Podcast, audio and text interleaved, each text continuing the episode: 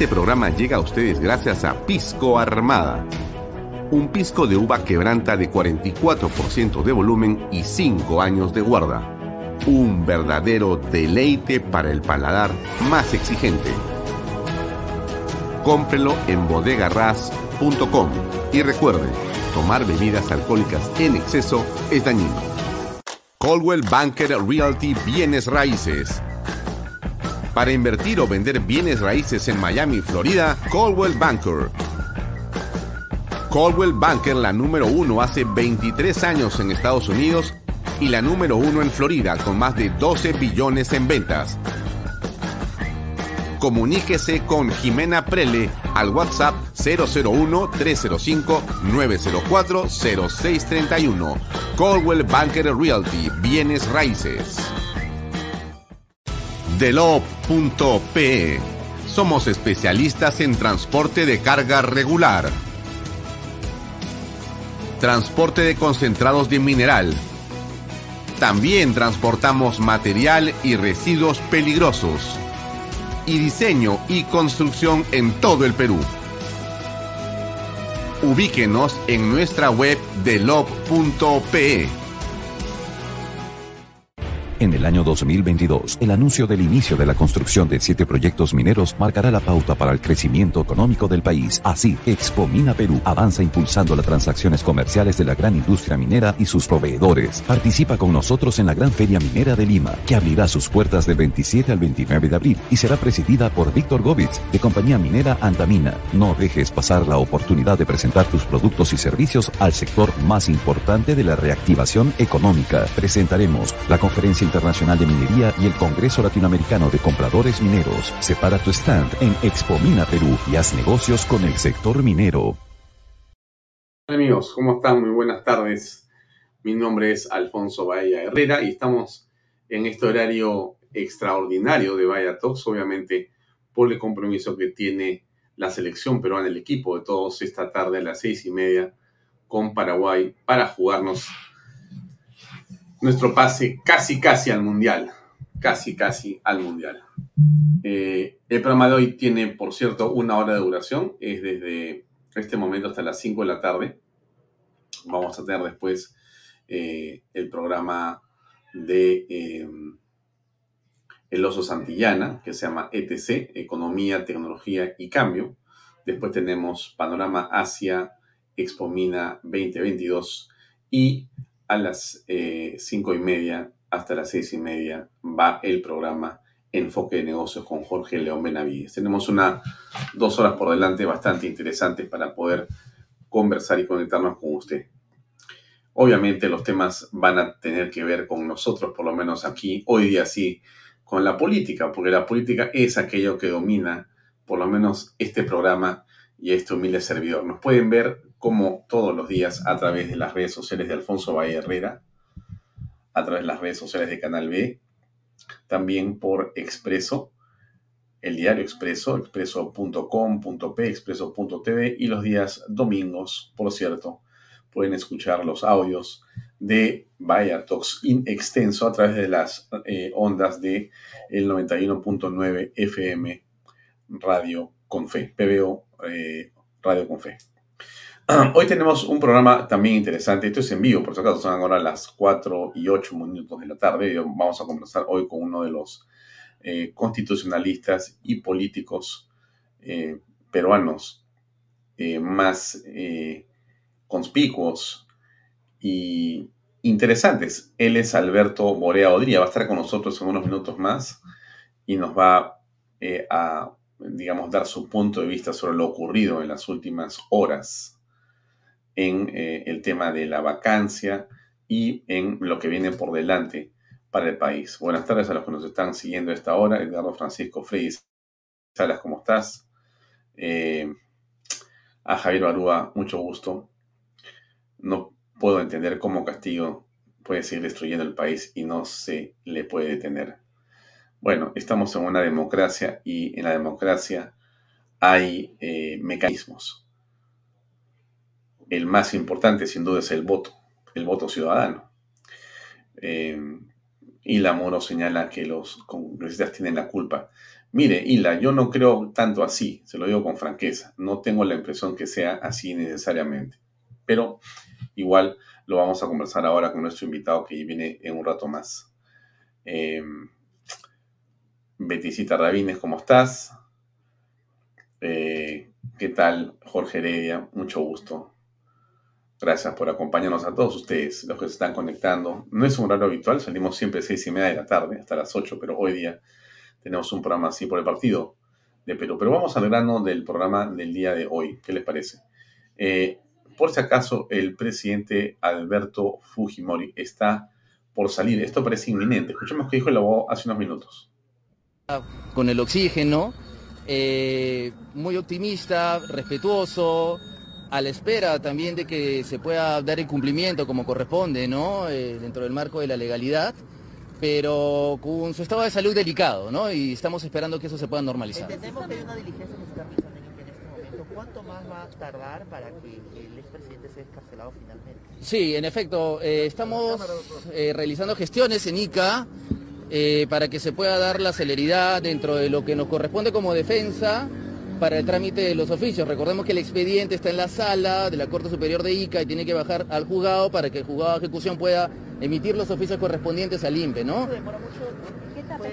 Por- no, normalmente demora un par de días, pero eh, la sentencia de tribunal es clara, la sentencia de tribunal constitucional es clara, hace referencia a una libertad inmediata, pero somos respetuosos de la carga procesal, ¿no? No lo descarto, señorita periodista, estamos haciendo los, los esfuerzos que nos corresponden como abogados para darle la celeridad al trámite correspondiente, ¿Hasta qué hora ¿no? podría darse en todo caso? Eh, bueno, entiendo que sería hasta las 4 y 30, 5 de la tarde. Estamos realizando eh, los mejores esfuerzos dentro del marco de legalidad que nos corresponde como abogados, ¿no? ¿Saldría en una ambulancia? ¿Cómo es que se ha hecho la Muy probablemente, porque insisto nuevamente con este tema, el señor Fujimori se encuentra muy delicado de salud, ¿no? Mantiene este tema, este problema de la fibrilación auricular. eh, como sabemos, también ha tenido ya anteriormente infartos. Entonces, el tema de la saturación es una continuidad de cosas que lo han venido afectando y debemos de priorizar su salud, ¿no? ¿Él va a ser acompañado de su familia? ¿Van a venir a recogerlo? ¿Lo van a esperar en la clínica? Sus hijos están muy preocupados, lógicamente, por el estado de salud y entiendo, lógicamente, eh, sus hijos van a darle la prioridad del caso porque siempre lo han hecho, ¿no? En todo momento. ¿A dónde va a ser llevado? Desconozco, señorita, pero debería ser, entiendo, a, a una, a una clínica donde se pueda dar la seguridad y la tranquilidad a su estado de salud, que es lo principal, ¿no? Es, lo, es algo que van a, van a tener que determinar los hijos. Es obvio lo que escuchamos y obviamente coincido con algunas de las personas que están señalando la eh, situación de extrema gravedad de la salud del expresidente Fujimori, pero también el hecho de que ojalá se detenga el odio, que es un componente que siempre eh, aturde, obnubila y más bien evita que la justicia pueda actuar dentro de los equilibrios que son indispensables. Ayer, como ustedes saben, finalmente el Congreso eh, tuvo una decisión en relación a lo que ha sido y lo que es el presidente eh, de la República y su precaria situación política.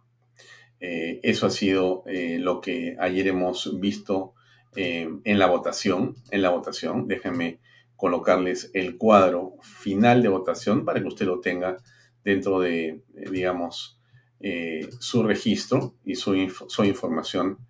Este es el cuadro, déjenme poncharlo, ahí está. Es un cuadro hecho por nosotros, pero con la información del diario El Comercio. Por eso ab- abajo dice Fuente El Comercio, es el mismo cuadro de ellos. Lo hemos rediseñado nosotros para que usted lo pueda ver mejor. Y este cuadro muestra qué fue lo que pasó. Acuérdese usted que 79 votos fueron aquellos que llevaron eh, al presidente de la República, o creo que fueron 76, al presidente de la República a la situación de ayer, que era una situación en la que se le pedía explicaciones. Y ayer eh, hubo 130 congresistas, eh, hubo 55 votos a favor de la vacancia, ahí están quienes votaron con bancadas íntegras, como fue eh, Fuerza Popular, eh, Renovación Popular y Avanza País, dando una muestra de consecuencia, votaron de manera corporativa por la vacancia del eh, señor Pedro Castillo y sumaron 55 votos. Hubo 54, también vacadas con bastante orden, la de Perú Libre y la de Perú Democrático, em, la de Juntos por el Perú y la del Partido Morado, que de manera disciplinada votaron por el presidente Pedro Castillo y por su defensa. Y curiosamente, Acción Popular pasó de estar eh, en contra, porque votó por la eh, admisión de la vacancia, pero ayer votó en abstención con 13 de sus miembros. Alianza de Progreso con 3 de sus miembros, 5 en contra. Podemos con 3 también en abstención y hubo 19 votos. Fue lo que pasó ayer. Y eso es, sin duda, algo que nos permite mirar con mucha atención lo que significa esa votación. Es importante, es muy importante entender el mensaje político detrás de un hecho de la trascendencia del de ayer. Eh, alguien dice, no ha tenido ningún sentido porque se ha perdido y se debió eh, de em, ganar, cómo es que se ha perdido una segunda vacancia. Yo no creo que se ha perdido nada. Yo tengo la impresión que lo que ha ocurrido ayer es, ha quedado claro dónde está cada quien y quiénes son aquellos de quienes se sospecha la lealtad a los principios y más bien eh, se sospecha justamente que están interesados en otra cosa que no es el país, sino sus propios, sus propios eh, intereses. ¿Qué fue lo que dijo con respecto a lo que pasó ayer? vamos a ver, el presidente de la República para, para comenzar. A ver, escuchemos. Siempre hemos venido este, de cara al pueblo viendo sus necesidades y en la medida que las necesidades son cada vez más urgentes, nosotros como gobierno tenemos que destinar el presupuesto eh, directamente a las autoridades como son los alcaldes, los gobernadores regionales, nos acompaña el gobernador, nos acompaña nuestro alcalde, el alcalde de Constitución. Y bueno, eh, el Congreso de la República tiene que entender eh, de que por encima de, la confrontación política está el país. Está la educación, está la salud del pueblo peruano, están los hermanos agricultores, está eh, la, carencia viva de cada pueblo.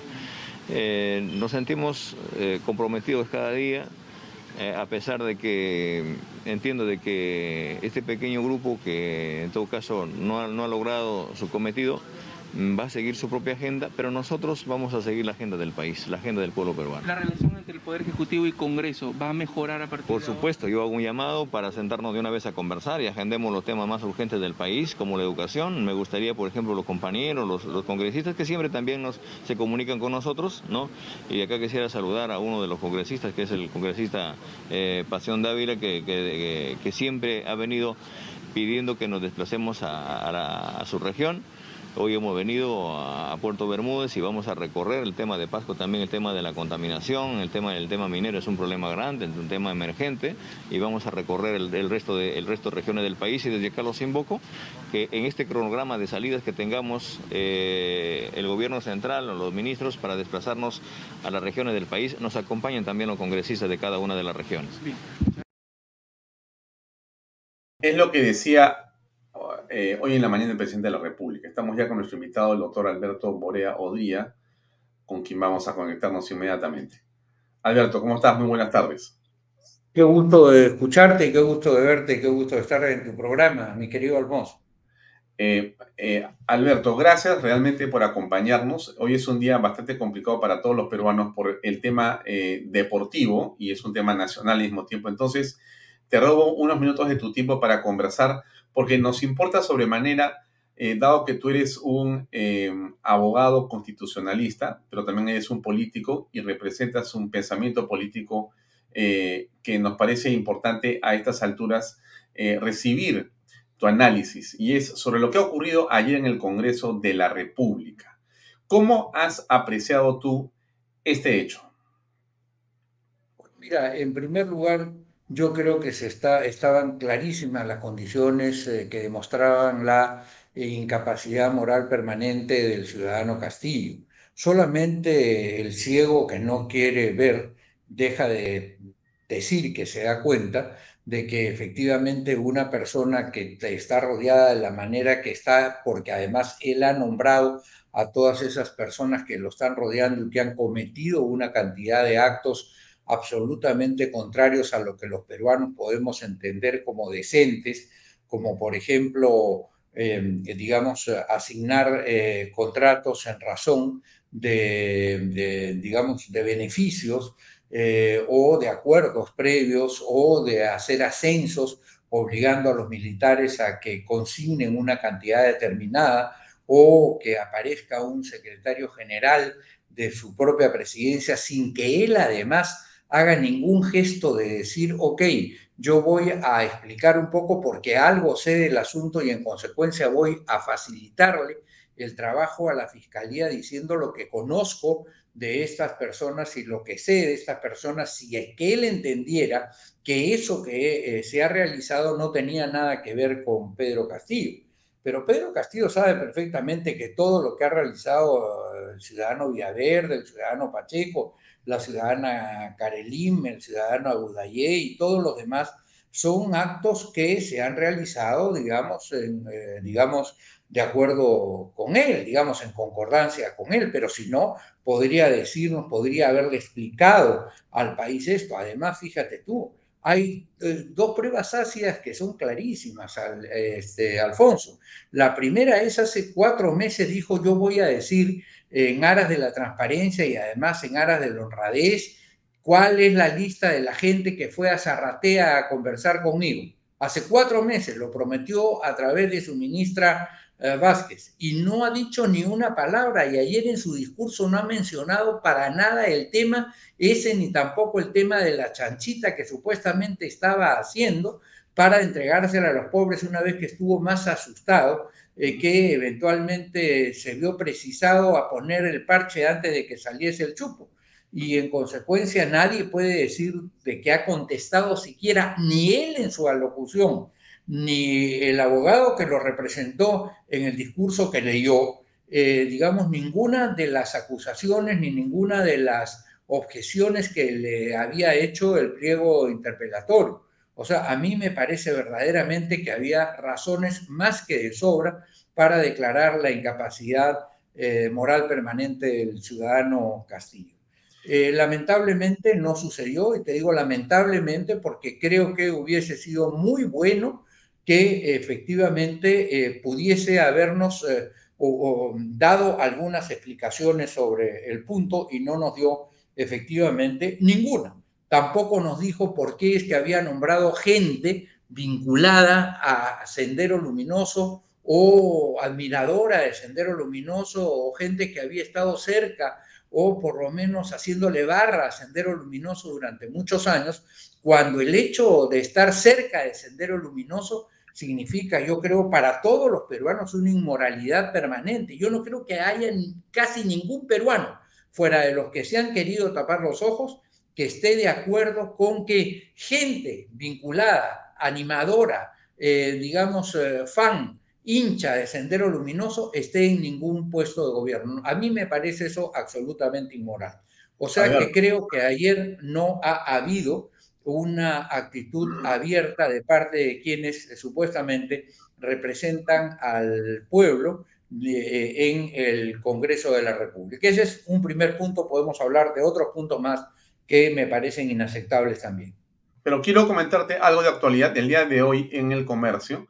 Aparece la carátula que pongo yo a toda pantalla y leo muy simplemente el titular que dice lo siguiente. Caso Fuente Tarata implican a Castillo en red de adjudicaciones de obras, vínculos, dice. El empresario Samir Villaverde, que fue detenido ayer, era el operador del presidente de la República, entre comillas, para adjudicar contratos en el Ministerio de Transportes y Comunicaciones de forma irregular, indica el requerimiento de la fiscal Carla C. C. Narro. O sea, ella en su pedido para detener al señor Samir Villaverde y a otras personas más, donde está también el secretario del presidente y los sobrinos del presidente, señala que el presidente de la República era quien recibía, quien era la cabeza de este grupo de personas y lo implica no como un testigo, sino como un actor de los delitos que estamos comentando. Bueno, esto continúa increciendo, Alberto, pero da la impresión que no es suficiente. Hay una cuestión que eh, creo yo que los peruanos debemos de tener en claro. Estas son cosas de hoy, no son cosas de ayer, no son cosas de hace años.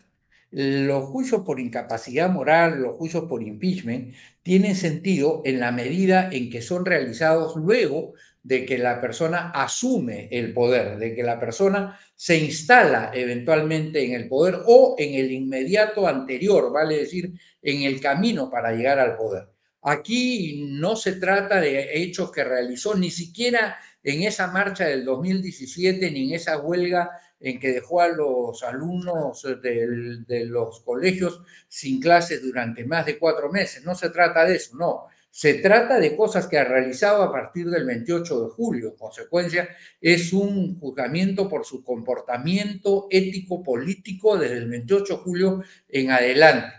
Y todas estas cosas, todos estos nombramientos, todas estas obras, todo este proceder es un proceder ex post, es decir, después de su, ah, de su nombramiento o de su asiento como presidente de la República. Eso es punto número uno.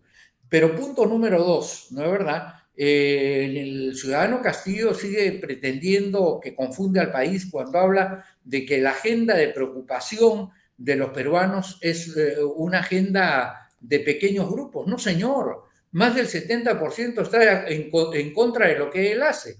En consecuencia, ¿de qué pequeño grupo habla? Pequeño grupo es el que votó por él en las elecciones del año 2021, que con la justa llegaron al 10.3% de los peruanos en la primera vuelta. Entonces no puede venir él a reclamar paternidad sobre el otro 40% que en la segunda vuelta, puesto frente a la candidatura de la ciudadana Fujimori, él, digamos, resultó siendo para muchísimos peruanos el mal menor pero el ser el mal menor no le da de ninguna manera la tranquilidad para poder, eh, digamos, destrozar al país de la manera como lo está haciendo. Y en segundo lugar, menos todavía para hablar de que la otra parte, la que no lo respalda, es un pequeño, es un pequeño una, una pequeña parte del pueblo. Y adicionalmente, no es un pequeño grupo y la agenda del pueblo, además, él se confunde, la agenda del pueblo no es robar, la agenda del pueblo no es permitir que se robe. La agenda del pueblo no es, eh, digamos, que se hagan licitaciones tramposas. La, la agenda del pueblo no es que a los militares eh, eh, se ascienda a los menos capaces con tal de que paguen una cantidad de dinero, ni poner a los terroristas, ni no decir la verdad, ni callarse la boca en cuatro idiomas en temas que son de interés público eh, para la nación. Esa no es la agenda del pueblo, está muy equivocado, muy equivocado. Y, en consecuencia, yo también llamo la atención no solamente a quienes votaron en contra de la vacancia, sino adicionalmente a aquellos que sencillamente decidieron abstenerse. ¿Qué es esto de abstenerse? Esa abstención no sé si fue una figura que se incorporó al, al Parlamento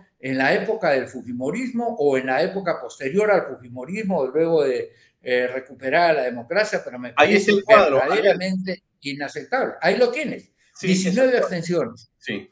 ¿Cómo va a haber 15% de ciudadanos peruanos que están representando en el Congreso que le da lo mismo? Porque al final de cuentas, ¿qué cosa es la abstención? Es decir, no tengo, no tengo opinión. ¿Cómo no va a tener opinión? Un congresista un hombre del Parlamento, una persona que esté en la representación popular, tiene que tener opinión a favor o en contra, pero no puede hacerla de Pilatos y lavarse la mano. Y en consecuencia, ese es un cambio que tenemos que hacer en la legislación eh, política del Perú. Eso debió hacer, por ejemplo, entre comillas, los notables, excepción hecha de Milagra Campos, que no tienen necesidad de comillas en, este caso, cuando pretendieron hacer supuestamente la reforma del sistema político peruano, ¿no verdad? ¿Qué es eso de abstención? Las abstenciones verdaderamente no caben en un parlamento, a mi entender, cuando quienes son enviados ahí lo son para decidir sobre el futuro del país. Ese es otro llamado de atención que quiero hacer. Mm. Mira, ayer estuvo, eh, o mejor dicho, hoy en la mañana el Congreso estaba un poco más relajado y acá hay una opinión que vale la pena escuchar de quién es el vocero de la mayoría perdón, o sea, del oficialismo me refiero, o sea, o sea, de Perú Libre en el Congreso, ¿no? Del oficialismo, acá está su vocero, escuchemos por favor. Con esta vacancia, todo, un día perdido, cuando sabían que la vacancia no iba. Igual, eh, se presentan censuras, interpelaciones, que si bien es cierto, es parte del ejercicio democrático, no hay que hacer abuso del poder. Se dijo que por lo menos un mes, un mes y medio, se debería dejar trabajar a los ministros. Nuestro país necesita tranquilidad, necesita compromiso, como el día de ayer lo han demostrado nuestros colegas en el Congreso. Han dado sus puntos de vista, sus recomendaciones, sus críticas, y creo es tarea de nosotros, de la presidencia, asumir la autocrítica, la crítica y la rectificación necesaria en aras de la democracia. ¿Qué te parece eso? Estamos entonces en un momento de alegría y de concordia. No, y, si tú pones como comienza el discurso del ciudadano Valdemar Cerrón, si lo tienes a la mano, vas a ver cómo no estamos en ningún momento ni de alegría ni de concordia, si no continuamos con el momento de discordia. Puedes poner cuando comienza el discurso, no, no ese, sino el que tuvo en el Congreso, Valdemar Cerrón. Ah, no lo tengo acá, Entonces, no lo tienes ahí, pero vas a ver cómo comienza, ¿no es verdad? Y si te lo encuentran ahora, ponlo, porque vas a ver cómo es que efectivamente, eh, eh, digamos, comienza con el discurso divisor, con el discurso de discordia y no con el discurso de concordia, ni no con el concurso, ni con el discurso de eh, compromiso con todos los peruanos. Por otro lado, eh, si efectivamente los parlamentarios han dado sus recomendaciones, las recomendaciones las venimos haciendo todos los peruanos hace 210 días, es decir, hace siete meses. Y simplemente las recomendaciones, cuando nombran a un Valer de, de primer ministro, cuando nombran a un Barranzuela de, de ministro del Interior, cuando nombran al doctor Condori de ministro de Salud, entonces tú puedes decir, hagan las recomendaciones que quieran, que yo las voy a ir tirando al tacho una por una. Cuando le hemos eh, sugerido a todos los peruanos que no desaproveche el valor que tienen nuestros minerales, que pueden dar lugar a muchas escuelas, que pueden dar lugar a muchos hospitales, que pueden dar lugar a muchos caminos. Eh, eh, digamos, que se pierdan porque se cierran los caminos, porque se queman los campamentos, porque se acaba con el proceso minero, entonces tú dices, bueno, ¿para qué damos recomendaciones si esta gente lo único que quiere es hacerse del poder a como de lugar, nombrando a personas que no tienen ninguna preparación para el cargo y en consecuencia los resultados no pueden ser buenos. Es decir, no pueden ser buenos los resultados de quien procede mal. Y ese es el, tema eh, fundamental del país. Así que todo lo que está diciendo Valdemar Cerrón en esta declaración que tú acabas de pasar son verdaderamente, eh, eh, digamos, vamos a decir, falacias o son, digamos, parlamentos destinados a confundir a la sociedad, a llenarse de palabras, ¿no es verdad? Este, si ellos adicionalmente no tuvieran antecedentes, si no hubiese habido un gobierno en Junín eh, que fuese tan cuestionado como el que ha sido el de, el de Vladimir Cerrón, entonces tú dirías, bueno, efectivamente, estos santos cayeron al gobierno de la República y nos extraña que haya algunas cuestiones que son irregulares, pero no es el caso. Ahora, la doctora o la vicepresidenta, ya que doctora no sé si es, Dina Boluarte ha dicho hoy, eh, hace un rato, lo siguiente, ¿no? En torno a lo que significa, eh, digamos, eh, la confrontación con la oposición. Una oposición legal con el pueblo peruano, una oposición que, que apueste por el crecimiento del Perú. Porque esta situación, vacancia por vacancia, querer sacar a un presidente elegido por el pueblo y respaldado por la Constitución, por lo que dice la prensa o alguna prensa, creo que no es correcto. Yo quiero desde acá decir al partido de la señora Keiko Fujimori, basta de seguir polarizando al país. Hace 15 años que tenemos en el ámbito político al partido fujimorista, yo no había visto nunca antes tal polarización. ¿Qué opinas, Alberto? una constitución, ni aún el texto de 1993, que yo he combatido desde su propia incepción, vamos a decirlo, eh, digamos, establece que se tenga que defender a un gobernante que cae dentro de la incapacidad moral permanente. Al contrario, la tarea más bien de la Constitución es evitar, como lo decían los ingleses desde el siglo XIII o de 1265 de Eduardo el Confesor, la tarea de, este tipo de medidas es evitar que al frente de las naciones existen personas que no tienen eh, esa coincidencia ética con el país al que deben de gobernar. Eso es lo que dice la Constitución, es decir, al contrario, cumplen con la Constitución aquellos que pretenden dejar de lado a esas personas que llegaron de una manera verdaderamente eh, sorpresiva, para decirlo de alguna manera indulgente, eh, además falseando el, digamos, eh, la oferta que estaban realizándole al país, diciendo, por ejemplo, que no eran marxistas, leninistas, ni nada por el estilo, y que luego pretenden, eh, digamos, hacer lo contrario. El propio Castillo dijo en el curso entre primera y segunda vuelta, y creo que antes de la primera vuelta, que no quería cambiar lo que él llama la constitución. Que yo diga que quiero cambiar la constitución, pase, porque yo he estado en contra del texto de 1993. Es más, desde 1992, de que lo convocaron, pero no precisamente para hacer esto que está haciendo eh, eh, este, este personaje, sino al contrario, para darle más libertad a los peruanos, para evitar que haya un gobierno que desde el poder aplaste a los ciudadanos, que no permita el desarrollo de sus propias capacidades y sus talentos. Para eso es que hay que cambiar, en todo caso, modificar, ayornar modernizar la constitución. No vamos a ir para atrás para hacer una, una constitución tipo Cuba o tipo eh, eh, Bolivia o tipo Nicaragua o, cualquiera o, tipo Corea del Norte. Es decir, para eso, es decir, para eso no se, no, se va para atrás, ¿no?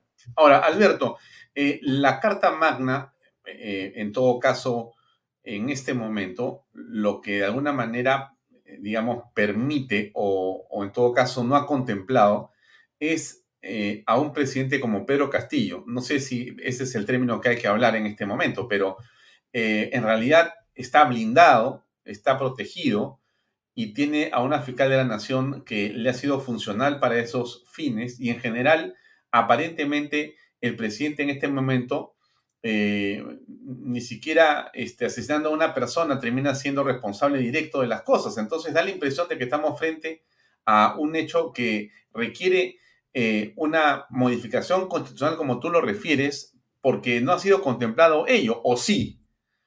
¿Cuál es tu visión de las cosas? Mira, mira, yo lo que creo es que en el Perú hay que hacer efectivamente, en algún momento, y, cuando digo en algún momento, no siempre este es el mejor momento porque hay que eh, escoger un instante en el cual haya serenidad para hacer los cambios, porque si no lo que terminas es imponiendo la voluntad del que coyunturalmente se encuentra por pocos votos en el mando. Pero tú tienes que hacer un cambio. Primero, tienes que permitir, y eso nosotros en la Unidad Democrática de Centro estamos presentando en la próxima semana un nuevo proyecto para que en razón adicionalmente de la pandemia, pero además por una razón estructural, tú no puedas constreñir a que la formación de un partido esté limitada a solamente un año desde que recoges el planillón hasta que entregas las fichas y además abres los 65 comités, cosa que por lo demás no has podido hacer físicamente en el último año. Te estaban pidiendo un imposible físico, ya no un imposible jurídico. Si tú vas a un proceso electoral con los mismos que están ahora, entonces, sencillamente, lo único que vas a tener es la misma música. Eventualmente, el, que toca el piano será el que lleva, eh, digamos, el compás o será el que toca el trombón, pero al final de cuentas, todos los instrumentos seguirán tocando. Entonces, hay que ir hacia una estructuración de partidos políticos en serio. Tú no puedes entender que eso que hizo Luna, que se llama Podemos, sea un partido político, por favor. O sea, eso puede ser 50 de melcocha, 40 centavos de mermelada, en fin, un sol de mantequilla, pero eso no es un partido político. Eh, y así como ese, ¿en qué ha quedado convertido Somos Perú?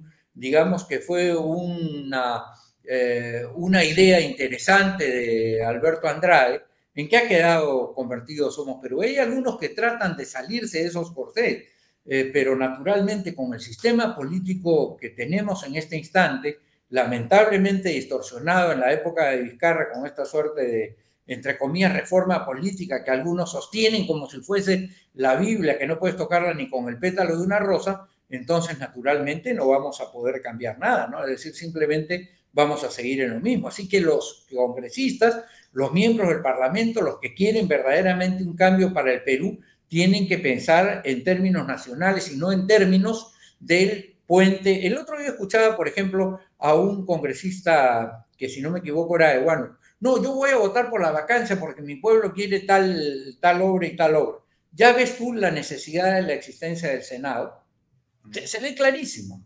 ¿Por qué? Porque el diputado siempre presiona por el interés de su pueblo, pero el Senado es el que tiene la visión nacional, es la que dice si el puente de Huánuco es efectivamente tan importante para el país o más importante es desarrollar, por ejemplo, las hidroeléctricas que pueden estar en Amazonas que dan una cantidad de megavatios impresionante, ¿no es verdad? Entonces, ¿qué es lo que tienes que privilegiar? Por eso tienes que tener dos cámaras, una que representa a la, unidad nacional, a la visión de conjunto donde normalmente se reúnen, digamos, los cuadros políticos más importantes del país que tiene que tenerlos, y otra que es donde viene el empuje de las provincias, que es el caso de la Cámara de los Diputados. Por eso, digamos, estuvo estructurada así la Constitución de 1979, y yo recuerdo que esa es una eh, discusión, una conversación muy interesante que sostuvimos con Gastón Acurio Padre, eh, digamos, respecto a esta estructuración y cómo quedó de fortuna, la verdad, esta estructura que fue muy buena para el país y que deberíamos de repetir, porque tú, tú tienes la posibilidad, como tuvimos nosotros y yo tuve la suerte de pertenecer a ese Senado, con Ramiro Prealé, con Armando Villanueva, con Jorge Lozada Estambul, con Javier Vallebriestra, con Enrique Bernales, con Pancho Guerra García, con Beatriz Merino, con Juan Inchauste, con Ricardo Vegallona, con Miki Vegalvear, etc., Felipe Osterling, etc., etc., etc., y mil etc. O sea, escoge una cosa parecida el día de hoy, excepción hecha de algunos muchachos que efectivamente, eh, digamos, tienen coraje y están luchando. A mí me, eh, me gusta cómo lo hace, ya no es muchacho, pero eh, de Quiabra, Anderson, eh, este chico Cabero, por ejemplo, la chica Tudela, la propia chica Chirinos, que, que, tiene eventualmente ideas interesantes y además las sostienen bien, este muchacho Meléndez, en fin, hay, una cantidad de personas que son buenas, este muchacho Bazán, que además es de mi peso. Entonces, digamos, tú tienes algo, pero tienes que mejorar, tú tienes que hacer que haya una Cámara donde esté la gente que pueda ser pareja con el presidente de la República. Mira, un senador es una persona que es un par del presidente, solamente que no esté en esa posición.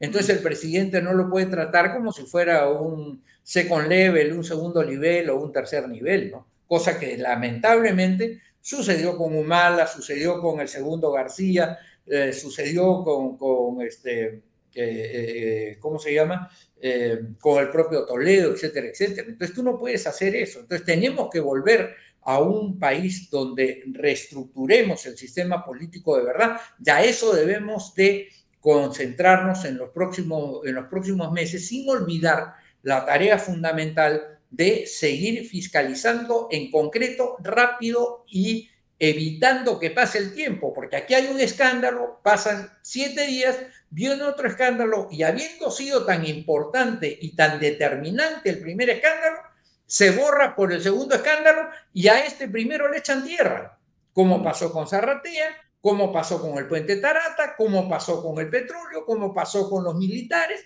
como pasó con el plagio. ¿Cómo puede ser que tú consideres que es ético que un presidente copie textualmente el discurso que otro funcionario del Estado había dicho y, lo repita exactamente a pe de litera, ¿no es verdad? O que una ministra de Estado se copie la tesis y a ti te parezca normal, no importa. Entonces, ¿qué lección de ética le enseñas a los muchachos peruanos, a los que están en el colegio? Copien nomás, muchachos, no importa. copien. Al final de cuentas, si ustedes copian, van a poder ser ministros, van a poder ser parlamentarios, van a poder ser presidentes de la República, van a poder ser lo que quiera. Eso es la, eh, digamos, la profundidad ética que el país requiere para poder tener ciudadanos de futuro. Y eso es lo que no ha podido hacer Pedro Castillo, ni se ha referido por un minuto siquiera en, el, en la locución que hizo ayer, que más parecía un discurso de campaña que una posición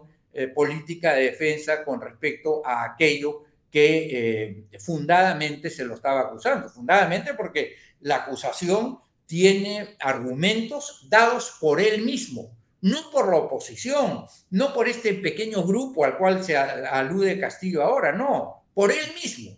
Eso es el tema, mi querido Alfonso. Ahora, eh, quería mostrarte la carátula de expreso de hoy día y quería decirte algo más. En las últimas horas, Guido Bellido, congresista y ex primer ministro del gobierno de Pedro Castillo, ha señalado, después de la votación en la que finalmente no hubo vacancia, bueno, el gobierno 2 y los vocadores 0. O sea que estamos ganando 2 a 0, ha dicho él eh, hoy en la mañana. Eh, en, esa, en ese contexto, eh, Alberto, yo te preguntaría, ¿qué pasa con las fuerzas, las fuerzas independientes y opositoras del gobierno? ¿Cómo van a lograr que se pueda revertir la situación que estamos apreciando y que en muchas personas también eh, generan una pesadumbre, una desesperanza y una frustración, como decir, no vamos a librarnos de estos señores que están en el titular?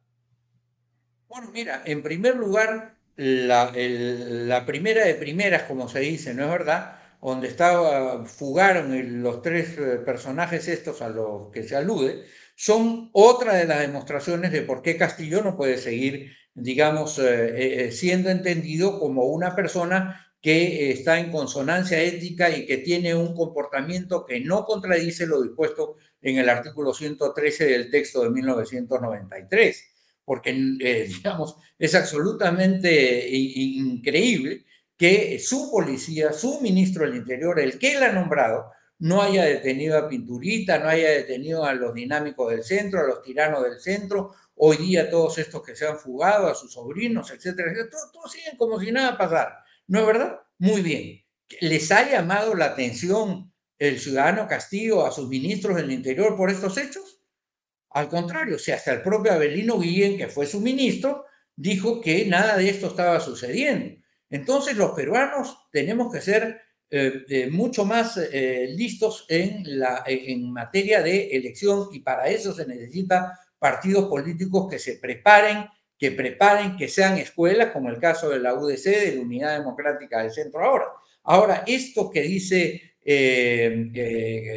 Bellido, eventualmente de su score. Su score dice gobierno 2, vacadores 0, si no me equivoco. No, eso es lo que es correcto, Es correcto, es ¿Ah? correcto. Es correcto. muy bien. En primer lugar, yo lo que diría es desgobierno. O sea, este es un desgobierno. Esto no es un gobierno de qué. ¿Qué cosa gobierna? Si cuando se toman las carreteras y se queman los, los, este, los campamentos mineros o cuando se, asalta como se asalta el día de hoy, ¿qué cosa es eso? ¿Gobierno o desgobierno?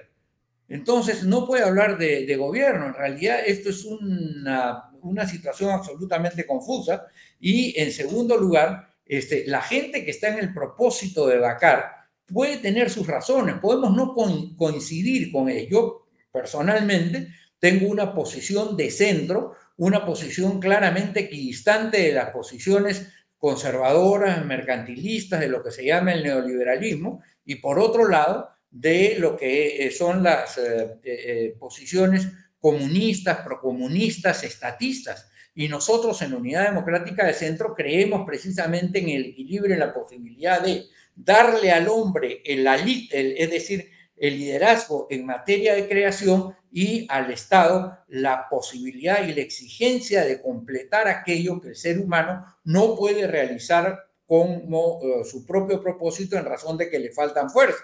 Eso es lo que se llama economía social de mercado, por ejemplo. Bueno, esa es una posición que está lejos de las concepciones neoliberales y que quieren que el Estado prácticamente no participe. Sí, es distinto.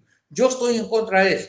pero estoy primero que nada en contra de la falta de libertad, porque tú con libertad puedes cambiar de régimen de gobierno, como decía Norberto Bobbio, el gran pensador italiano. La ventaja de los sistemas, incluso neoliberales, eh, frente a los sistemas comunistas o a las dictaduras, es que tú puedes cambiar el gobierno sin necesidad de derramamientos de sangre. Y eso es lo que se puede en todos los países del área en donde hay democracia. Cuando entra un sistema comunista, anda, sácalo a Ortega, al nicaragüense, y vas a tener a todos los rivales presos. Anda, sácalo a Castro, y ya los tienes a todos los que salieron a marchar el 11 de julio presos. Es decir, eso es un escándalo. En consecuencia, el Perú lo que no puede perder es la libertad.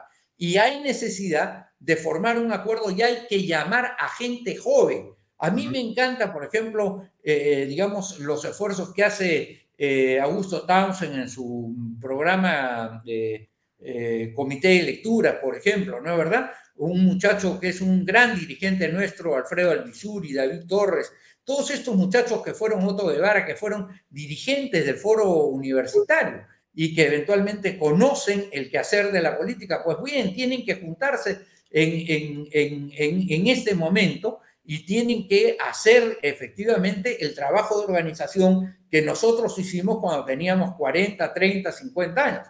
Hoy día... Alberto, ahí te, te, hago una precisión. ¿Tú eres o tú te defines como un social cristiano, es correcto? Yo soy una persona que te diría, tiene una mezcla. Tengo un corazón aprista y un pensamiento social cristiano. Claro, entiendo el tema del corazón porque tú has comenzado, y corrígeme, la política o tu actividad política partidaria en el Partido Aprista, y de ahí formaste y, abriste una posición distinta, ideológicamente, digamos. Y tú te has eh, alimentado del social cristianismo, donde Bedoya Reyes ha sido una persona que ha estado también muy cercana a ti en algún momento.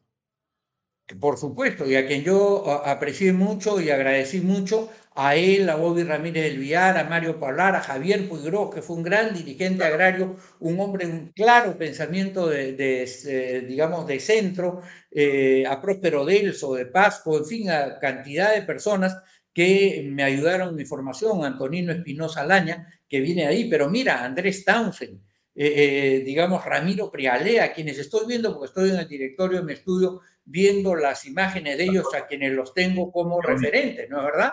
Entonces, este, la fortuna de haber tenido a todo este grupo de personas, digamos, cerca de ti, enseñándote durante años de años, todos los días, naturalmente nos permiten entender que el Perú tiene que salir adelante desde el centro. Andrés Townsend decía siempre, no puede ser conservador en el Perú, porque ¿qué cosa es lo que hay que conservar en el Perú?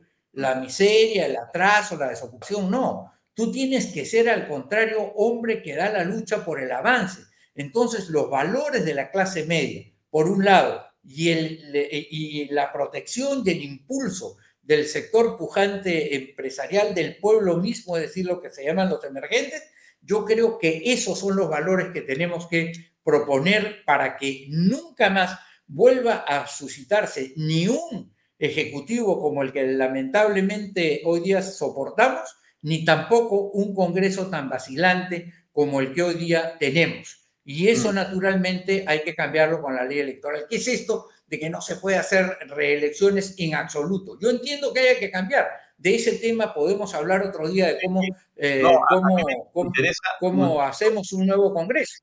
Sí, me interesaría mucho, Alberto, y, te quiero invitar la próxima semana, si tienes tiempo, porque me gustaría conversar contigo en el programa en torno a justamente la ideología que tú impulsas, porque ahí hay de hecho varias preguntas que muchas personas van a querer hacerte para que precises ciertas cosas, porque de eso seguramente dependerá que puedan estar más cerca o puedan coincidir contigo.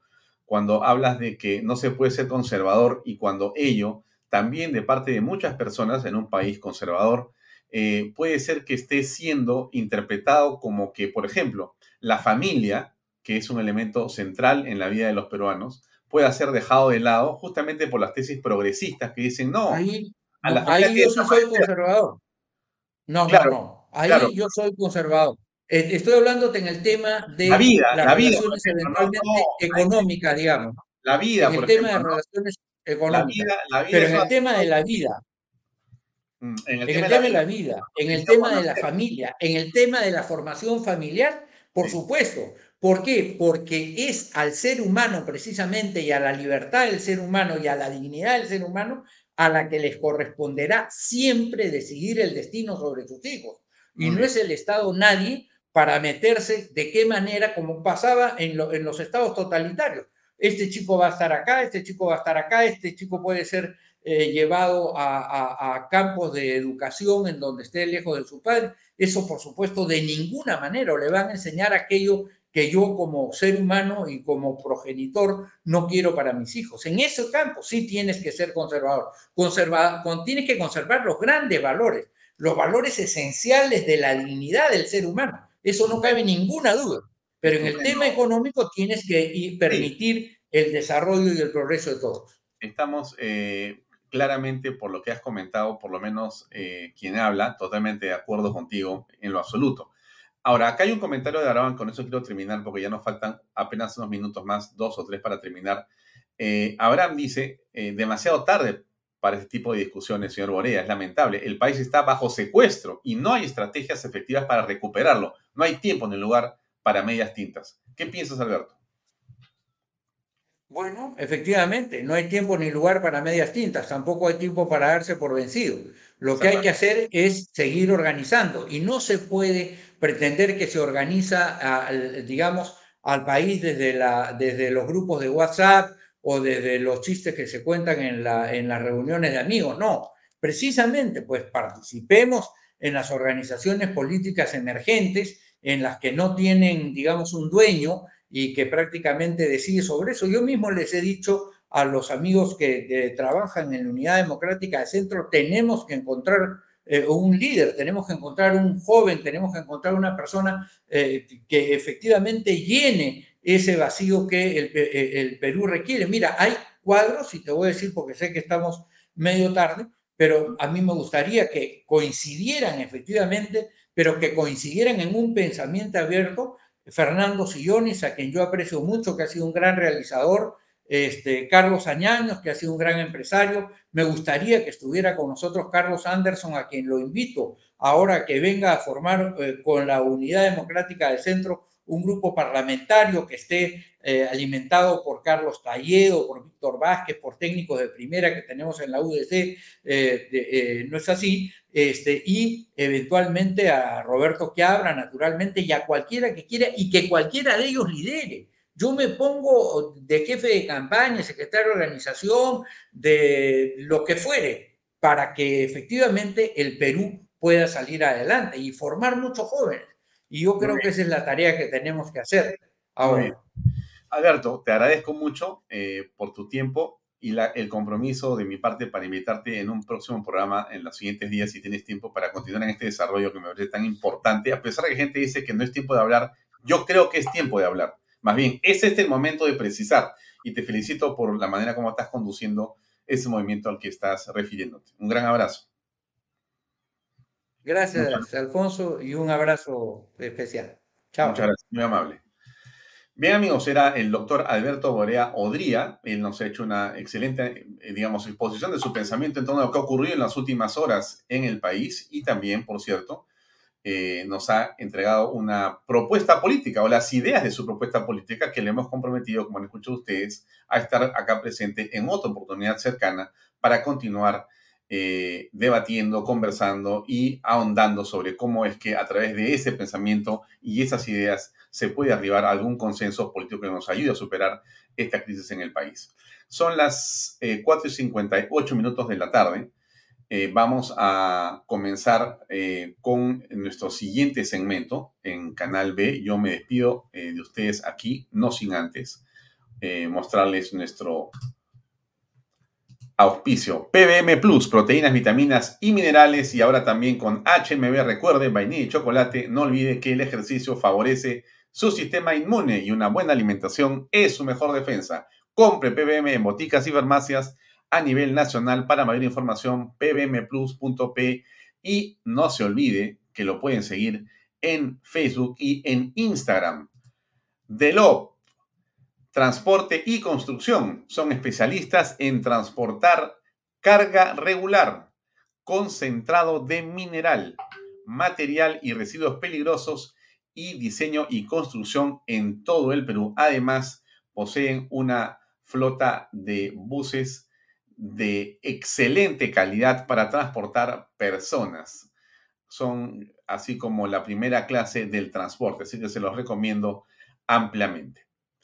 Pisco puro armada, pisco de uva quebranta de 44% de volumen y 5 años de guarda. Un verdadero deleite para el paladar más exigente. Pisco puro armada, cómprelo en y no se olvide que el consumo de bebidas alcohólicas en exceso es dañino para la salud. Bien, creo que eso es todo por hoy en Vaya Talks. Este ha sido un programa de una hora nada más, así que mañana nos encontramos a las seis y media como siempre. A continuación viene ETC con Miguel Santillana, después Expo Mina, o sea, es decir, Panorama hace Expo Mina con Jorge León y inmediatamente después Enfoque Negocios. Bien, gracias. Hasta mañana.